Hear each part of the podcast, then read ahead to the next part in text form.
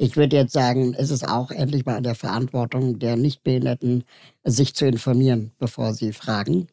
Ähm, letztendlich gilt auch hier der, der Spruch, was du nicht willst, dass man dir tut, das fügt auch keinem anderen zu. also, wenn du nicht möchtest, dass man dich auf deine Eigenschaften reduziert, Haarfarbe oder Geschlecht, geh davon aus, dass das jemand mit Behinderung auch nicht möchte.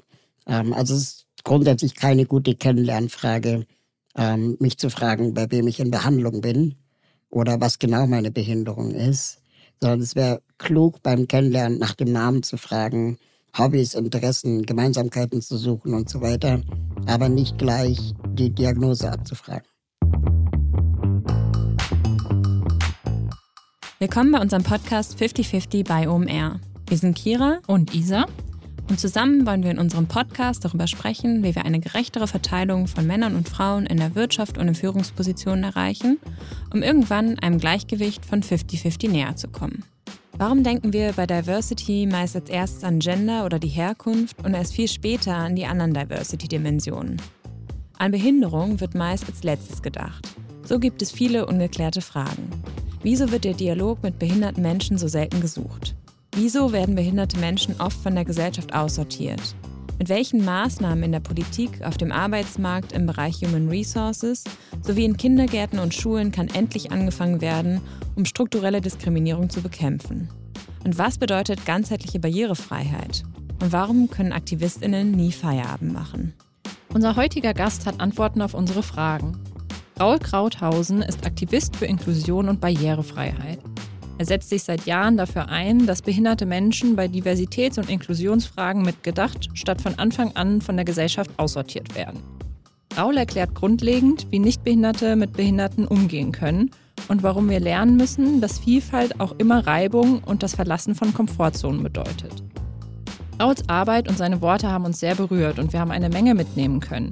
Wir gehen jetzt hoffentlich ein bisschen anders durch das Leben und wünschen euch viel Spaß bei der Folge. 50-50 bei OMR. Der Podcast für eine gerechtere Verteilung von Frauen und Männern in der Wirtschaft und in Führungspositionen. Hi Raul, willkommen im 50-50 Podcast. Hallo, danke, dass ich da sein darf. Ja, wir freuen uns sehr. Äh, zu Beginn stellen wir immer die Frage, wann hast du bewusst zum ersten Mal über das Thema Gendergerechtigkeit nachgedacht? Da wir uns mit dir im Interview aber auch stark auf andere Diversity-Dimensionen fokussieren und unseren Blick weiten wollen, würden wir dir gerne die Frage stellen, wann hast du das erste Mal bewusst über Gerechtigkeit nachgedacht? Also Gerechtigkeit ist, glaube ich, schon ein Thema, das mich als äh, Mensch mit Behinderung natürlich schon mein Leben lang begleitet. Manchmal wusste ich äh, die Worte nicht, äh, die, die ähm, ich fühlte. Und je älter ich wurde, ich würde mal sagen, so ab meiner Pubertät, ähm, desto klarer wurde mir, dass das, was ich erlebe, die Ausschlüsse ungerecht gegenüber behinderten Menschen sind. Ähm, und da ist dann vielleicht auch mein Bewusstsein und auch mein Aktivismus daraus erwachsen. Das Thema Gendergerechtigkeit ist mir in der Tat erst später begegnet, weil ich mir da natürlich auch ähm, erstmal so keine Sorgen drum gemacht habe als Mann. Mhm. Äh, muss ich natürlich auch äh, mir eingestehen. Das wurde mir wahrscheinlich eher mit Anfang 20 bewusst im Studium ähm, Natürlich habe ich mich auch gefragt, warum in der Schule, äh, ähm, ja, wie soll ich mal sagen, von, bei Mädchen davon ausgegangen wird, dass sie ähm, eher so pflegerische Berufe machen und nicht AutomechanikerInnen werden. Ähm, aber da, da hatte ich, da war mir nicht klar, dass das mit Ungerechtigkeit zu tun hat, sondern eher mit, mit Klischees. Und ähm, je älter ich wurde, desto klarer wurde mir, dass das strukturelle Probleme sind. Und als wir dann 2012 mit unserem Verein Sozialheldinnen, da war ich dann also 22, nee, 32, oh Gott, ich kann nicht ähm, ähm, ein Projekt gestartet haben über vorurteilsfreie Berichterstattung äh, über Menschen mit Behinderung in den Medien, wurde mir natürlich auch klar, dass es keine vorurteilsfreie Berichterstattung über Frauen gibt ähm, dass Frauen in den Medien beispielsweise immer oder sehr häufig über ihr Äußeres beschrieben werden. Hm. Äh, schönes Kleid oder ähm, diese hübsche Frau oder diese junge Dame. Ähm, bis, hin, bis, bis hin zur Gegenwart, ne, wo Annalena Baerbock dann ähm, ja, Inkompetenz unterstellt wird, weil sie jung ist und eine Frau. Aber bei Sebastian Kurz, Bundeskanzler von Österreich bis vor kurzem, ähm, hat man das irgendwie eher als Erfolg gefeiert, dass man endlich mal einen jungen Bürger, äh, Bundeskanzler hat. Und ähm, das finde ich schon bedenklich. Absolut. Du sagst oft, dass bei Diversity und Inclusion Bemühungen Behinderung als letztes oder gar nicht mitgedacht wird. Und wenn, dann sprechen fast ausschließlich Menschen ohne Behinderung darüber. Warum meinst du, ist das so? Das hat ganz viel damit zu tun, das weiß ich inzwischen, dass behinderte Menschen in unserer Gesellschaft von Anfang an aussortiert werden. Sie tauchen eigentlich in dem Leben der Nichtbehinderten kaum auf. Ähm, das fängt ja schon im Kindergarten an. Sobald ein Kind mit Behinderung sich an einer Kita bewirbt, beziehungsweise die Eltern, dann gibt es ganz schnell so ähm, Reaktionen von ErzieherInnen oder Kita-Leitungen oder auch anderen Eltern, die dann sagen, uh, das könnte die Kita hier überfordern, das Kind könnte gemobbt werden. Was machen denn dann die nicht behinderten Kinder, wenn wir einen Wandertag machen, dann können wir ja nicht auf den Berg steigen und so. Ähm, und ganz oft wird dann gesagt, dass das Personal in Kindergärten ähm, nicht ausgebildet ist für das Thema Behinderung. Und diese Argumente werden die ganze Zeit benutzt, um bloß nichts verändern zu müssen. Weil man könnte ja ausbilden, man könnte ja auch nachschulen. Man könnte auch einfach sagen, ey, Eltern von behinderten Kindern waren vorher auch nicht ausgebildet. Ähm, stellt euch mal nicht so an. Es sind in allererster Linie Kinder, nehmt sie auf. Und wenn sie dann in der, äh, in der Kita-Gruppe sind, dann lernen natürlich alle gemeinsam den Umgang miteinander. Und je älter wir werden, desto leichter fällt es uns dann natürlich auch, den Umgang mit Menschen mit Behinderungen ähm, zu haben. Und, und fragen uns dann auch weniger, wo können wir sie das nächste Mal aussortieren, sondern nehmen sie vielleicht eher mit. Wenn wir es aber nie gelernt haben und wir älter werden, desto mehr Ängste entwickeln wir natürlich auch gegenüber Menschen, die eine Behinderung haben weil wir Berührungsängste haben, weil wir nicht genau wissen, ähm, wie, wie sage ich das denn jetzt richtig? Welches Wort darf ich denn noch sagen? Äh, Handicap, anders begabt, Special Need, herausgefordert oder Behinderung. Ähm, und das erkennt einem dann auch keiner mehr, mhm. weil man sie ja auch nicht trifft. Und dann liest man das und das, was man liest, wurde dann auch von Nichtbehinderten geschrieben meistens.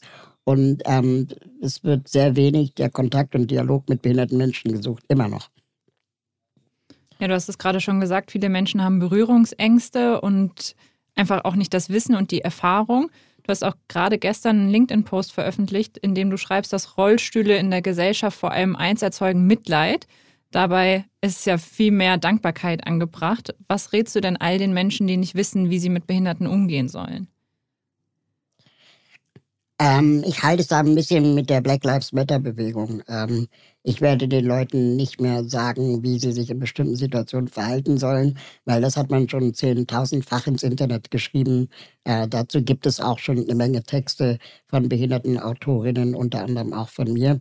Ich würde jetzt sagen, es ist auch endlich mal an der Verantwortung der Nichtbehinderten, sich zu informieren, bevor sie fragen. Ähm, letztendlich gilt auch hier der, der Spruch, was du nicht willst, dass man dir tut, das fügt auch keinem anderen zu. also, wenn du nicht möchtest, dass man dich auf deine Eigenschaften reduziert, Haarfarbe oder Geschlecht, geh davon aus, dass das jemand mit Behinderung auch nicht möchte. Ähm, also es ist grundsätzlich keine gute Kennenlernfrage, ähm, mich zu fragen, bei wem ich in Behandlung bin oder was genau meine Behinderung ist, sondern es wäre klug beim Kennenlernen nach dem Namen zu fragen, Hobbys, Interessen, Gemeinsamkeiten zu suchen und so weiter, aber nicht gleich die Diagnose abzufragen. Mhm. Du hast auch kürzlich ein Buch geschrieben mit dem Titel Wie kann ich etwas bewegen? In dem Buch und auch in deinem Podcast triffst du bekannte AktivistInnen aus Deutschland und ähm, sprichst über die Motive des politischen Handelns von diesen Personen. Ähm, was konntest du in den Gesprächen lernen und mitnehmen? Was ich total beeindruckend fand, war, dass äh, alle Aktivistinnen, mit denen wir gesprochen haben, ähnliche Herausforderungen haben. Also zum Beispiel die Angst vor Burnout.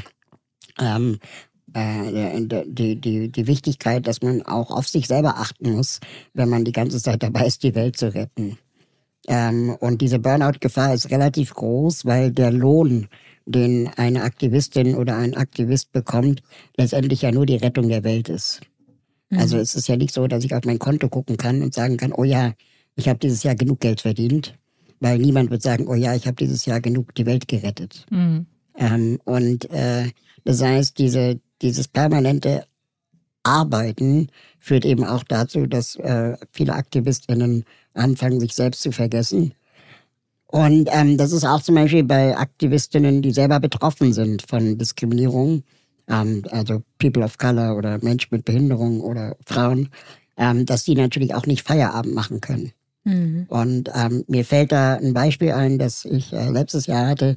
Da war ich mit Kolleginnen im, im Urlaub, mit Kolleginnen mit Behinderung ähm, und wirklich ganz Corona-konform im Urlaub äh, an, der, an der Ostsee. Und ähm, da sind wir extra hingefahren, weil wir gelesen haben, es ist barrierefrei und man hat Zugang zum Strand und so und es ist alles ganz nice.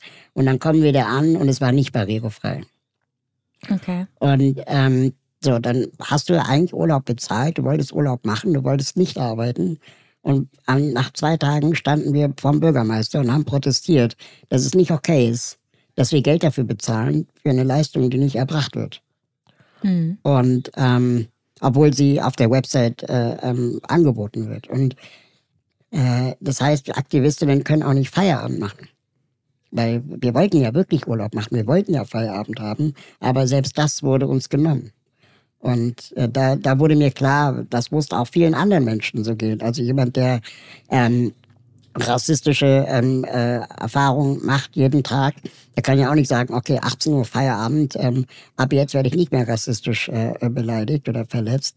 Ähm, und genauso ist es wahrscheinlich auch beim, bei, bei Frauen, wenn ähm, der, keine Ahnung, sexuelle Belästigung oder Diskriminierung am Arbeitsplatz äh, endet ja auch nicht äh, 18 Uhr.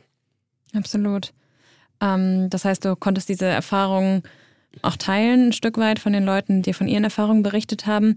Ich habe mich gerade gefragt, wenn da von Barrierefreiheit geschrieben wird, wird dann auch erläutert, was das genau bedeutet? Also auf welchen Ebenen der Urlaubsort barrierefrei ist? Oder ist es eigentlich dann nur so ein, vielleicht ein, ein Wort, womit sich dieser Urlaubsort vielleicht auch irgendwie ein Stück weit schmückt? Also man kann schon sagen, dass es so, so Gesetzmäßigkeiten oder Regelmäßigkeiten gibt. Also wenn es zum Beispiel um Orte geht, ja, also physikalisch gebaute Orte, ähm, sowas wie Häuser, Strände, was auch immer, dann meint Barrierefreiheit meistens Rollstuhlgerechtigkeit. Mhm. Weil jemand, der blind ist, jemand, der gehörlos ist oder jemand, der vielleicht eine, eine geistige Behinderung hat, ähm, äh, der oder die wird ja mit Treppen oder Stufen in der Regel klarkommen. Ähm, wenn es aber zum Beispiel um Online-Seminare geht oder wenn es um äh, Podcasts geht, dann ist es egal, ob jemand im Rollstuhl sitzt oder nicht, ähm, solange ähm, äh, äh, ja, wie soll man sagen, das Studio oder der, der, der Zugang zur Konferenz äh, stufenlos erreichbar ist. Da sind dann die größeren Herausforderungen, dass ähm, blinde oder gehörlose Menschen unter Umständen den Podcast nicht erleben können weil sie nicht hören können oder blinde Menschen das Online-Seminar nicht erleben können, weil mhm. sie nicht sehen können und dann Alternativen nicht angeboten werden. Das heißt, ähm, man kann es im Prinzip in diese zwei Welten unterteilen. Bauliche Barrieren betreffen eher Menschen mit Mobilitätseinschränkungen und kommunikative Barrieren betreffen eher Menschen mit Sinneseinschränkungen. Und ähm, da äh, gilt im Prinzip immer das Zwei-Sinne-Prinzip. Also wenn ich einen Podcast mache, sorge dafür, dass er auch transkribiert ist, damit ich eben auch über den anderen Sinn, also das Sehen, ähm, ihn konsumieren kann. Und wenn ich ein Online-Seminar mache, biete Untertitel an und so weiter. Mhm. In deinem aktuellen Newsletter schreibst du zweimal von Ableismus. Magst du den Begriff noch einmal erklären und auch aufzeigen, was so kritisch an dem Begriff ist? Also die Deutschen übersetzen den Begriff Ableismus mit Behindertenfeindlichkeit, so ein bisschen wie Rassismus oder Sexismus. Mhm. Ähm, das Problem ist, dass ähm, Behindertenfeindlichkeit ja oft etwas Aktives ist. Ja, also es, ähm, ich bin bewusst behindertenfeindlich. Das ist dann, das, da würde ja niemand zu sich sagen. Mhm. Oder die wenigsten wahrscheinlich. Mm. Und deswegen fühlen sich viele Menschen auch nicht zuständig, wenn das Wort Ableismus fällt. Dabei meint Ableismus auch strukturelle Diskriminierung. Also eben das fehlende Recht behinderter Menschen an Regelschulen zu dürfen. Das fehlende Recht, dass ähm, der öffentliche Personennahverkehr immer noch nicht barrierefrei ist. Ähm, das fehlende Recht, dass immer noch nicht behinderte Menschen entscheiden, was behinderte Menschen brauchen und gut für sie ist. Und dass äh, behinderte Menschen nicht für sich selber sprechen dürfen oder sollen. Ähm, und dass dann sehr oft mit Geld argumentiert wird, dass Barrierefreiheit ja so teuer ist. Aber würden wir mit den gleichen Argumenten für oder gegen Brandschutz argumentieren, was ja auch teuer ist, ähm, dann wären wir äh, auch nicht so brandschutzsicher in Deutschland. Das heißt, es gibt Dinge, die dürfen wir nicht mit Geld aufwiegen. Und das sind auf jeden Fall Menschenrechte. Ein Architektin, der oder die ein Gebäude baut, der sagt ja auch nicht, oh, ich lasse die Frauentoiletten weg, weil die brauchen mehr Platz. Ich baue nur noch Pissoirs. ähm, ne, also sagt ja keiner. Also dann, es werden die Kosten von vornherein mit einkalkuliert. Ja. Und dann ist es auch für niemanden teurer. Und genauso muss man es eigentlich beim Thema Barrierefreiheit auch denken. Ja, absolut. Und hast du das Gefühl, da hat sich in den letzten Jahren schon was geändert oder wir sind da noch auf einem Stand von vor 30, 40 Jahren? Ähm, ja, diese Frage, die suggeriert so ein bisschen, dass man am Ende sagen kann, oh, wir haben das Thema Barrierefreiheit ein für alle Mal abgehakt. Ähm, aber ich glaube, es ist eher ähnlich wie bei der Diskriminierung von Frauen, ähm, dass wir, äh, je tiefer wir eindringen in äh, das Bewusstsein für Diskriminierung von behinderten Menschen, desto mehr Diskriminierung entdecken wir. Ähm, ich mache mal ein Beispiel bei den Frauenrechten. Vor knapp über 100 Jahren durften in Deutschland Frauen noch nicht wählen. Und ähm, das hat man dann geändert. Frauen dürften seitdem wählen. Und erst dadurch, dass Frauen wählen dürfen, es hat immerhin 100 Jahre gedauert, diskutieren wir jetzt erst, warum Parteien eigentlich immer noch nicht paritätisch besetzt sind. Würden wir Frauen nicht wählen lassen, würden wir diese Frage auch nicht diskutieren. Das heißt, je tiefer wir eintauchen in das Bewusstsein für existierende Diskriminierung von Frauen, desto mehr Diskriminierung entdecken wir. Und genauso ist es beim Thema Barrierefreiheit auch. Nur weil das Gebäude eine Rampe am Eingang hat, heißt das nicht, dass behinderte Menschen zum Beispiel gewollt sind. Ähm, nur weil äh, die Lehrerin so großherzig ist und sagt, ähm, ja, bei mir dürfen auch Kinder mit Behinderung äh, äh, in Unterricht, ähm, heißt es nicht, dass die Unterrichtsmaterialien zugänglich und barrierefrei sind. Und das heißt, wir müssen es immer weiter vorantreiben und immer weiter entwickeln. Ähm, das heißt, Deutschland ist da, muss man leider schon sagen, im Vergleich zu anderen Ländern innerhalb Europas eher hinteres Mittelfeld, obwohl wir eines der reichsten Länder der Welt sind. Mhm. Wir liegen aber hinter Italien, wir liegen hinter Spanien und auf jeden Fall hinter den skandinavischen Ländern. Und das ist ein Problem, weil wir eben die ganze Zeit glauben, wir müssten von Anfang an alles perfekt und richtig machen, um uns nie wieder dieser Frage widmen zu müssen. Aber ich glaube, es ist eher der Weg des Zieles, aber wir haben es noch nicht mal auf den Weg gemacht. Wahnsinn, ja.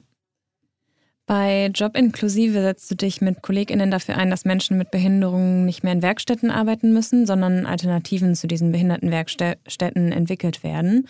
Mir wäre ehrlicherweise erst seit kurzem bewusst, dass Behindertenwerkstätten Inklusion eigentlich eher verhindern, als dass sie diese fördern. Kannst du allen HörerInnen vielleicht nochmal ein bisschen mitnehmen, die vielleicht nicht so tief im Thema sind und einmal erklären, warum das so ist? Ja, ähm, ich bin ja in sehr vielen äh, Gesprächen zu diesem Thema und ganz oft höre ich dann von Journalistinnen, äh, so wie du ja auch gerade, dass sie das zum ersten Mal gehört haben. Ähm, aber Behindertenwerkstätten gibt es seit, seit dem Zweiten Weltkrieg. Also kurz danach hat man sie eingeführt. Und ähm, das ist ein Problem, dass wir so wenig über die Zustände in diesen Einrichtungen wissen. Ähm, Fakt ist aber, dass die Menschen, die in diesen Behindertenwerkstätten arbeiten, ähm, weniger als den Mindestlohn verdienen. Und das, obwohl der Staat pro Beschäftigten in einer Werkstatt pro Monat über 1000 Euro bezahlt. Aber der Beschäftigte kriegt knapp 150 Euro im Monat raus. Und weil das so wenig Geld ist, ähm, muss der Beschäftigte auch noch Grundsicherung beantragen. Das heißt, der, Zahl, der Staat zahlt wieder drauf. Und ähm, was machen die Beschäftigten in diesen Werkstätten? Sie arbeiten acht Stunden am Tag, das, was sie leisten können. Keine Ahnung, sie verpacken Warndreiecke für einen Automobilkonzern oder knibbeln ähm, Etiketten von Glasflaschen ab. Ähm, und ähm, machen das acht Stunden am Tag. Oder meinetwegen sechs. Oder lass es vier Stunden sein. Mm. Und sie bekommen aber trotzdem nur 1,35 Euro pro Stunde. Und da müssen wir uns schon die Frage stellen, wenn so viel Geld in dieses System gepumpt wird, warum kriegt der Beschäftigte so wenig? Und was passiert eigentlich mit dem restlichen Geld? Und wer kriegt das? Und das sind immer nicht behinderte Menschen. Es sind immer Strukturen ähm, der Wohlfahrtsindustrie, wie ich sie inzwischen nenne, die eigentlich darauf angewiesen ist, dass die Werkstätten ähm, ausgelastet sind, äh, dass sie ge genug Aufträge aus der Privatwirtschaft bekommen und damit aber ihren Auftrag verfehlen, behinderte Menschen zu qualifizieren, nicht mehr in Werkstätten arbeiten zu müssen. Ja, weil eigentlich ist der Auftrag einer Werkstatt, behinderte Menschen auszubilden, fortzubilden und sie fit zu machen für den allgemeinen Arbeitsmarkt. Diese Vermittlung in den allgemeinen Arbeitsmarkt findet aber nie statt. Unter ein Prozent der Beschäftigten in Werkstätten schafft es jemals raus aus den Werkstätten. Und wir schauen da nicht hin. Der Staat finanziert das seit Jahrzehnten, dieses System, und schaut nicht hin, wie effizient dieses System eigentlich ist.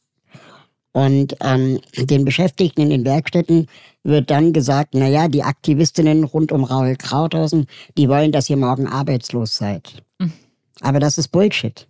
Denn was wir wollen, ist, dass die Beschäftigten in diesen Werkstätten vernünftiges Geld bekommen für ihre Arbeit oder dass sie vernünftig qualifiziert werden, um vielleicht auch woanders arbeiten zu können. Mhm. Ich sage bewusst vielleicht, weil natürlich es auch Menschen mit Behinderung gibt, die vielleicht nicht am allgemeinen Arbeitsmarkt arbeiten können. Wir wollen die ja auch nicht auf die Straße setzen, aber es darf nicht sein, dass der größte Neuzugang, also die größte Gruppe von Menschen in Werkstätten dazukommen, nicht mehr Menschen zum Beispiel mit Down-Syndrom sind, oder, oder Menschen mit schweren geistigen Behinderungen, sondern die größte Gruppe sind inzwischen Menschen mit psychischen Erkrankungen, die vorher am allgemeinen Arbeitsmarkt waren. Das heißt, der allgemeine Arbeitsmarkt spuckt Leute aus, die dann in Werkstätten landen, die dann wiederum aber Produkte produzieren, die für, die Allgeme für den allgemeinen Arbeitsmarkt sind. Hm. Also Warndreiecke für einen Automobilkonzern. Und ähm, da müssen wir einen Riegel vorschieben. Wir müssen dafür sorgen, dass ähm, es Unterstützungsleistungen beim allgemeinen Arbeitsmarkt gibt. Also dass Unternehmen auf der einen Seite verpflichtet werden, ihre Quoten, Beschäftigtenquoten von behinderten Menschen zu erfüllen und gegebenenfalls auch dann zu sanktionieren, wenn es nicht passiert. Und gleichzeitig natürlich auch die Gelder, die wir normalerweise ins Werkstattsystem geben würden, dann vielleicht ähm, der Person mit Behinderung geben, direkt geben und ihr sagen, pass auf, du kannst dir vielleicht von diesem Geld deine Unterstützung ähm, äh, finanzieren, die du am allgemeinen Arbeitsmarkt brauchst, in Form von Assistenz. Das heißt, wir müssen dafür sorgen, dass Werkstätten kleiner werden und nicht größer. Aber sie werden immer größer und nicht kleiner. Und was würdest du Unternehmen raten, die eine wirklich inklusive Arbeitsatmosphäre schaffen wollen und auch explizit Behinderte ansprechen möchten? Also ich würde da auf jeden Fall empfehlen, dass ähm, wenn wir das Thema Diversity und Vielfalt ernst nehmen in unserer Belegschaft, dass wir ähm, es nicht bei der Regenbogenflagge auf dem Parkplatz belassen, sondern dass wir uns eben auch ganz bewusst der Frage stellen, wie können wir behinderte BewerberInnen anstellen. Und ähm, das geht nicht von jetzt auf gleich. Das können wir nicht einfach mit einer Formulierung in der Jobbeschreibung ähm, äh, lösen, wo dann drin steht, Mensch mit Behinderung bei gleicher Eignung bevorzugt, sondern wir müssen auch ähm, zum Beispiel die Human Resources Abteilung unseres Unternehmens sensibilisieren für dieses Thema. Weil die natürlich auch den Umgang mit Menschen mit Behinderung vielleicht nie gelernt haben und dann bewusst oder unbewusst lieber diese Herausforderungen vermeiden, ähm, wenn sich jemand mit Behinderung bewerben sollte und dann jetzt nicht die Behinderung als Grund anführen, sondern eher sagen, naja, hm, die andere Person, die war ein bisschen besser geeignet. Mhm. Ja, und Das heißt, ähm, da finden viele Ausschlüsse statt. Äh, dann finden Ausschlüsse auch statt, wie barrierefrei ist eigentlich der Bewerbungsprozess. Inzwischen kann man sich ja nur noch online bewerben. Ähm, das heißt, kann ich barrierefrei als blinder Mensch ein PDF auf das Jobportal hochladen, ja oder nein? Und wenn ich das nicht kann, werden mir Alternativen angeboten. Mhm. Ich kann auch äh, in der Kommunikation als Unternehmen ähm, darauf achten, in der Beschreibung zum Beispiel, dass ich sage, wir sind uns ähm, der möglichen Barrieren in unserem Betrieb bewusst, würden aber gerne dazu lernen und sind bereit, Dinge anzupassen. Das ist eine ganz andere Einladung, als zu sagen, ja, bei gleicher Eignung bevorzugt. Was heißt denn gleiche Eignung? Hm. Und ähm, dann gibt es auch, und das ist eine relativ neue Methode, die ich äh, sehr spannend finde, die vor allem aus dem angelsächsischen Raum kommt, aus den großen äh, IT-Unternehmen. Es nennt sich Job Carving. Also, dass man überlegt, okay, wir suchen nicht den Menschen, der auf den Job passt, sondern wir haben hier einen Menschen und wir suchen einen Job, der auf den Menschen passt. Das klingt jetzt so New Work ähm, rhetorikmäßig, aber ähm, ich kann mal ein ganz praktisches Beispiel nennen. Ähm, ich hatte neulich ein Gespräch mit einer ähm, äh, Inform Informatikkauffrau, die eine Herzerkrankung hat. Und ähm, sie erzählte mir, dass sie ähm, sich nicht getraut hat, sich zu bewerben bei ihrem Unternehmen, wo sie jetzt arbeitet, weil in der Jobbeschreibung stand, dass ähm, man körperlich fit sein muss, weil man viele Computer von A nach B tragen muss. Und dann hat sie sich trotzdem beworben, arbeitet jetzt in dem Unternehmen seit fünf Jahren und hat noch nie einen Computer tragen müssen. und ähm, die Frage war, wo, warum steht das da drin? Mhm. Und dann stellte sich heraus, dass man einfach schon immer Copy-Paste gemacht hat bei der Jobbeschreibung. Und früher waren das Computer mit großen Röhrenmonitoren, aber inzwischen tragen alle Tablets oder Laptops. Das ist natürlich kein Problem. Und ähm, da einfach nochmal zu gucken, wie aktuell ist eigentlich noch die Jobbeschreibung zum Beispiel. Ist es wirklich nötig, dass diese eine Person den Computer tragen können muss? Oder könnte man vielleicht in der einen Situation einen Kollegen fragen, der das kurz macht und dafür übernehme ich eine andere Tätigkeit? Ja, das ist echt verrückt, was so kleine Sätze ausmachen können und wie Leute, die sich darauf bewerben wollen, diese antizipieren und vielleicht darüber nachdenken. Ich bin auch ein großer Freund von, ähm, also wir bieten Beratung auch an bei uns äh, bei jobinklusive.de, wo Unternehmen, die sich mit diesem Thema vielleicht beschäftigen wollen, ähm, auch weitere Tipps und Tricks von uns lernen können, auch über den Umgang. Und mhm. im Prinzip habe ich eine, einen ganz konkreten Rat an alle Menschen, egal ob sie äh, Jobverantwortung haben oder nicht. Inklusion und Diversity und Vielfalt heißt nicht, wir müssen uns ab sofort morgen alle lieb haben. Ja? Also ich habe manchmal das Gefühl, dass dieser Begriff auch so überromantisiert wird. Ähm, weil natürlich da, wo Vielfalt existiert, da gibt's auch Reibung. Mhm, und da gibt's auch das Verlassen von Komfortzonen. Das bringt ähm, vielleicht neue Erkenntnisse, hoffentlich, aber es ist kein Automatismus und es muss auch nicht immer zu aller Menschen wohl sein. Ähm, aber wenn wir eine faire und gerechte Welt wollen, dann müssen die mit Einfluss Macht abgeben und die ohne Einfluss Macht bekommen. Und so sieht's halt am Ende des Tages aus. Und äh, wenn ich bereit bin, Platz zu machen, dann bin ich für das Thema wesentlich sensibler, als wenn ich denke, oh Gott, was soll ich denn noch alles machen? Hm. Ähm, und deswegen warne ich so ein bisschen von dieser Überromantisierung. Danach wird alles gut vielfältig besetzte Unternehmen müssen auch nicht zwangsläufig krisenresilienter sein. Weil dann ist, sieht es nämlich oft so aus, man nimmt dann die Person of Color oder den Mensch mit Behinderung und fragt den, sag mal, was machen wir denn jetzt vor der großen Herausforderung? Und dann hat der vielleicht auch keine Antwort oder sie. Und dann sind die Behinderten schuld oder was. Ähm, versteht ihr, was ich meine? Also, ja, total. Also, wenn wir in einem Betrieb gemeinsam arbeiten, sind wir auch gemeinsam verantwortlich. Aber diese eine Person mit Vielfaltsmerkmal oder die zwei werden jetzt auch nicht den Laden retten müssen. Ja, total. Es entstehen einfach andere Diskussionen und ich glaube, man bekommt andere Insights, an die man vielleicht vorher nicht gedacht hat. Und, und da gibt es zahlreiche Beispiele. Ne? Also äh, die Apple Smartwatch äh, war, glaube ich, die ersten Jahre ohne ähm, ähm, den Zyklus der Frau. Ähm, also der konnte nicht gemessen werden. Mhm. Ich konnte als äh, Nutzerin nicht angeben, dass ich eine Frau bin gerade meine Tage habe, ähm, was natürlich Einfluss auf meine Fitness hat. Und wenn ich jetzt Fitness-Tracking machen will, dann waren die Ergebnisse einfach schlechter, ähm, als wenn ein Mann diese Tracking machen würde. Und man hat herausgefunden, dass das daran lag, dass Männer in der kompletten Entwicklungsabteilung bei Apple nicht beteiligt waren. Äh, äh Frauen nicht Frauen. beteiligt waren, nur Männer. ja. Und, und dass die Frauen nur im Marketing saßen. Ja, ja? Das ist, ist so oft so. Und denn das ist einfach oft so. Und das hätte man von Anfang an mit wenig Aufwand ausschließen können, wenn Frauen in der Entwicklung beteiligt worden wären. Ja, ja da gibt es ja zahlreiche Beispiele, auch äh, was KI und so weiter betrifft. Fallen dir denn Unternehmen ein, die aktuell im Bereich Inklusion für Behinderte schon viel tun und so, sogenannte Role Models sind, sein könnten für andere Unternehmen? Also ich würde schon sagen, dass die DAX-Konzerne in Deutschland ähm, ihre Hausaufgaben weitestgehend anfangen zu machen. Die äh, sind natürlich auch strenger bewacht, äh, ähm, was äh, die Erfüllung von Quoten angeht.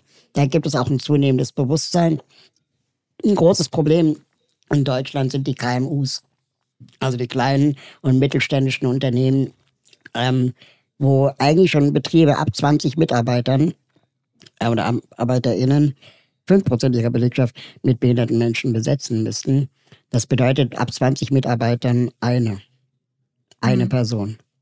Und das findet oft nicht statt. Ja, und da müssen wir mehr sensibilisieren, mehr aufklären. Und garantiert aber auch, und das ist jetzt nicht die alleinige Verantwortung der Unternehmen, ähm, wir müssen auch die Bürokratie in der Hinsicht abbauen. Weil ich kenne natürlich auch DAX-Unternehmen, die sagen, wir wissen zwar, wie wir das Ganze beantragen können, Fördergelder, Unterstützungsprogramme, was auch immer, aber ganz ehrlich, der Aufwand ist zu hoch.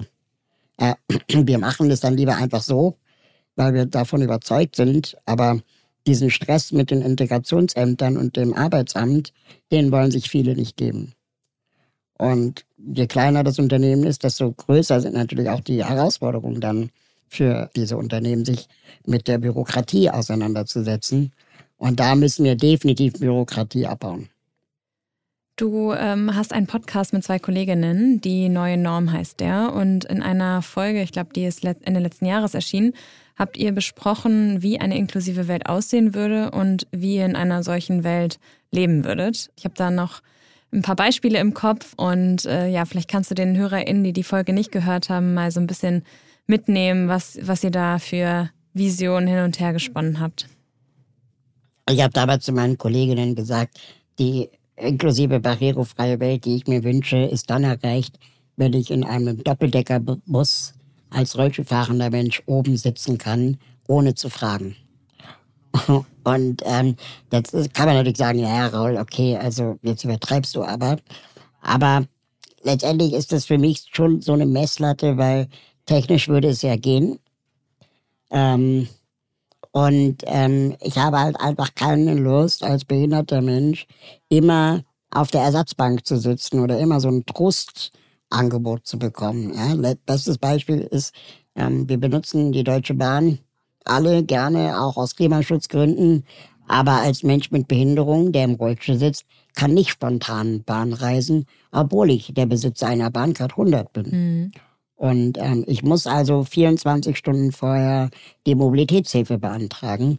Und wenn ich um 23 Uhr mit dem ICE in Göttingen ankommen will, dann geht das nicht, weil dann am Bahnhof kein Personal mehr arbeitet, das mich ähm, aus dem Zug holen kann. Und da können wir schon die Frage stellen, warum sind Züge, die jetzt gerade neu gekauft werden, immer noch nicht in der Lage, Fahrgäste barrierefrei selbstständig ein- und aussteigen zu lassen? Ja. Ähm, wo ist das Problem? Ich meine, wir können zum Mond fliegen. Es gibt Programme, die da, die, die äh, vorhaben, behinderte Menschen ins Weltall zu schießen. äh, so als Forschung, ForscherInnen. Ähm, aber wir können immer noch nicht barrierefrei mit der Bahn fahren. Was ist eigentlich los in Deutschland und warum geht es in anderen Ländern aber, wie zum Beispiel in der Schweiz? Ist das so, dass die Schweiz da so ein Vorreiterland ist? Also man sagt ja, dass die Schweizer Bahn ähm, einfach wie ein Uhrwerk funktioniert. Sicherlich kann man sagen, weil sie ein kleineres Land sind und das logistisch natürlich auch weniger Herausforderungen hat. Aber es wurde halt von Anfang an darüber nachgedacht. Und äh, ich bin in einigen Ausschüssen bei der Bahn äh, mal Mitglied gewesen, wo es um das Thema barrierefreies Reisen geht. Und die sagen halt, naja, also es gibt so viele Variablen, was barrierefreies Reisen angeht. Da gibt's die Bahnhöfe mit den unterschiedlichen Bahnsteighöhen. Dann gibt's die Hersteller von Waggons und Zügen, die ähm, natürlich auch äh, unterschiedliche Ideen von barrierefreien Zügen haben. Und jeder zeigt mit dem Finger auf den anderen. Und die Deutsche Bahn sagt, wenn wir das alles regulieren wollen würden, dann dauert es Best Case 35 Jahre. Wow. Und ähm, das ist einfach definitiv zu lang. Mhm. Also das ist auch indiskutabel zu lang. Und wenn wir mit den Zugherstellern reden, was ich auch tue, dann sagen die, naja, eigentlich hat uns die Bahn nie gefragt, was für Züge sie wollen ähm, oder brauchen und ob wir das bauen können, weil natürlich können wir Züge bauen, die barrierefrei sind. Äh, es lag nur keine Anfrage vor. Hm, krass. Und ähm, so zeigt jeder mit dem Finger auf den mhm. anderen. Und der Staat sagt, naja, es ist ja Privatwirtschaft, halbwegs. Ähm, äh, da können wir nur bedingt regulieren. Und außerdem ist Verkehr oft auch Ländersache. Und ähm, dann haben wir plötzlich 16 VerkehrsministerInnen, die auch mitreden wollen und niemand will es bezahlen. Und das ist Deutschland. Wahnsinn, da kann man nur den Kopf schütteln. Unfassbar. Ja, wir kommen schon langsam zum Ende unserer Folge. Ähm, wir stellen am Ende immer die Frage, was wären denn deine Top 3 Ideen, um dem Ziel Inklusion näher zu kommen? Du hast jetzt natürlich schon ein paar genannt, aber vielleicht kannst du die auf drei Ideen runterbrechen. Also die erste Idee wäre auf jeden Fall, bildet behinderte Expertinnen aus und äh, befragt sie von Anfang an. Ähm, in der Politik, äh, in der Stadtverwaltung, in der Stadtplanung, in Mobilitätsfragen, in Bildungsfragen, bildet behinderte Menschen zu Expertinnen aus im Bildungsbereich oder Mobilitätsbereich und stellt sie von Anfang an ein und bindet sie auch ein und fragt sie nicht immer erst am Ende, ob das okay ist. Hm. Weil wenn, wenn dann die Betroffenen sagen, nee, ist nicht okay, dann ist das Geld plötzlich alle. Und dann, oh ja, hm, Mist, hätten wir mal früher gefragt. Ja, ach. Und das ist eigentlich der Alltag von behinderten Menschen, dass sie oft zu spät involviert und gefragt werden, äh, bevor Dinge entschieden werden. Mhm. Ähm, der zweite Tipp ist, stellt unbedingt die Mandatsfrage. Also wir haben viel zu oft die, die Vorstellung, dass wir Menschen damit durchgehen lassen, weil sie zum Beispiel nicht ausgebildet sind, äh, müssen sich mit dem Thema Behinderung nicht auseinandersetzen. Ja, also wir haben ja gerade das Beispiel von den LehrerInnen genannt, dass sie halt sagen, ja, ich habe ja keine Ahnung, wie man Kinder mit Behinderung unterrichtet, ähm, deswegen muss ich es auch nicht machen. Das ist einfach auch juristisch gesehen falsch. Weil LehrerInnen dürfen ja auch nicht sagen, ich unterrichte nur Rothaarige ja. oder nur Mädchen. Ja? Das heißt, in allererster Linie sind Kinder ja Kinder, egal ob rothaarig oder eine Behinderung habend. Und wir müssen dafür sorgen, dass diese BedenkenträgerInnen einfach nicht mehr das letzte Wort haben, sondern dass dann eben juristisch dann meinetwegen die Schulaufsichtsbehörde oder, oder die, äh, die Rektorinnen oder die Politik dann sagt, sorry, aber du hast ja keine Wahl. Eine Amazon-Lieferantin darf ja auch nicht sagen, ich beliefer ähm, nur hm, Kundinnen, die ähm, Sonnenbrillen tragen. also das, das geht halt nicht. Mhm. Ne? Ähm, das heißt, diese Mandatsfrage müssen wir total häufig klären. Und dann auch, was ich vorhin auch schon gesagt hatte, dieses entspannt euch mal, ähm, was Inklusion und Teilhabe eigentlich wirklich bedeutet. Ähm, also im Zweifel haben wir einfach nichts zu melden, ob ich will, dass meine Kollegin eine Behinderung haben darf oder nicht, oder der Fahrgast neben mir oder keine Ahnung, das Kind an der Schule meines Kindes oder wer auch immer. Ich habe einfach nichts zu melden in dem Moment. Und ich sollte nicht automatisch davon ausgehen, dass es Probleme gibt. Ja, also dein Kind ohne Behinderung an einer Regelschule wird schon damit klarkommen, dass es ein Kind mit Behinderung an der Klasse gibt. Mhm. Und wenn nicht, dann müssen wir Strategien entwickeln, wie man den Umgang miteinander lernen kann. Aber nur weil es vielleicht Probleme geben könnte, heißt das nicht, dass äh, man es nicht versucht. es wird ganz oft so ein Schutzargument gebraucht, um sich bloß nicht der Herausforderung anpassen zu müssen. Dabei können ständig Dinge passieren. Also wir können besoffen mit diesen E-Tretrollern ohne Helm durch die Stadt düsen mit 20 Stundenkilometern und uns, keine Ahnung, alle Beine und alle Arme brechen. Und das ist auch nicht verboten. Ja. Aber ein Kind mit Behinderung an der Regelschule, das ist gefährlich. Ja, absolut. So die Sache des Blickwinkels, ne? Genau. Ja, sehr gut. Das waren äh, sehr spannende äh, Ideen dann zum Ende nochmal. Ähm, also ich habe auf jeden Fall sehr, sehr viel gelernt und ähm, ja, bin total dankbar, einmal in diese Welt mitgenommen äh, worden zu sein und da einmal komplett einmal abzutauchen. Ähm, und ich glaube, so geht es auch vielen HörerInnen und auch Isa. Vielen lieben Dank. Ja, ich würde mich freuen, wenn ihr das, äh, die Perspektive öfter aufgreift, auch in euren anderen Folgen. Weil 50-50 meint ja im Moment nur Mann und Frau. Aber Diversity sind eben noch viel mehr Dimensionen auch die Dimension Behinderung einfach ab und zu mal mitdenken. Auf jeden Fall. ja. ja, definitiv. Damit hast du uns äh, ja inspiriert und wir versuchen auch immer äh, die anderen Diversity-Dimensionen mit einzubeziehen und unseren Blick zu weiten. Ähm, absolut, hast du total recht. Danke dir, Raul. Gerne. Wir hoffen, Rauls Worte haben auch euch bewegt und vielleicht führt es dazu, dass wir alle etwas sensibler, empathischer und vor allem natürlicher im Umgang mit unseren Mitmenschen werden. Und falls ihr es noch nicht mitbekommen habt, was ich mir kaum vorstellen kann, nächste Woche Dienstag und Mittwoch ist es endlich wieder soweit. Unser OMR Festival findet nach drei Jahren wieder statt. Wir hoffen, wir sehen viele von euch, vor allem vor unserer 50-50 Stage in Halle B4. Ihr könnt ganz entspannt mit dem Expo Pass teilnehmen. Wir freuen uns auf viele HörerInnen vor unserer Bühne.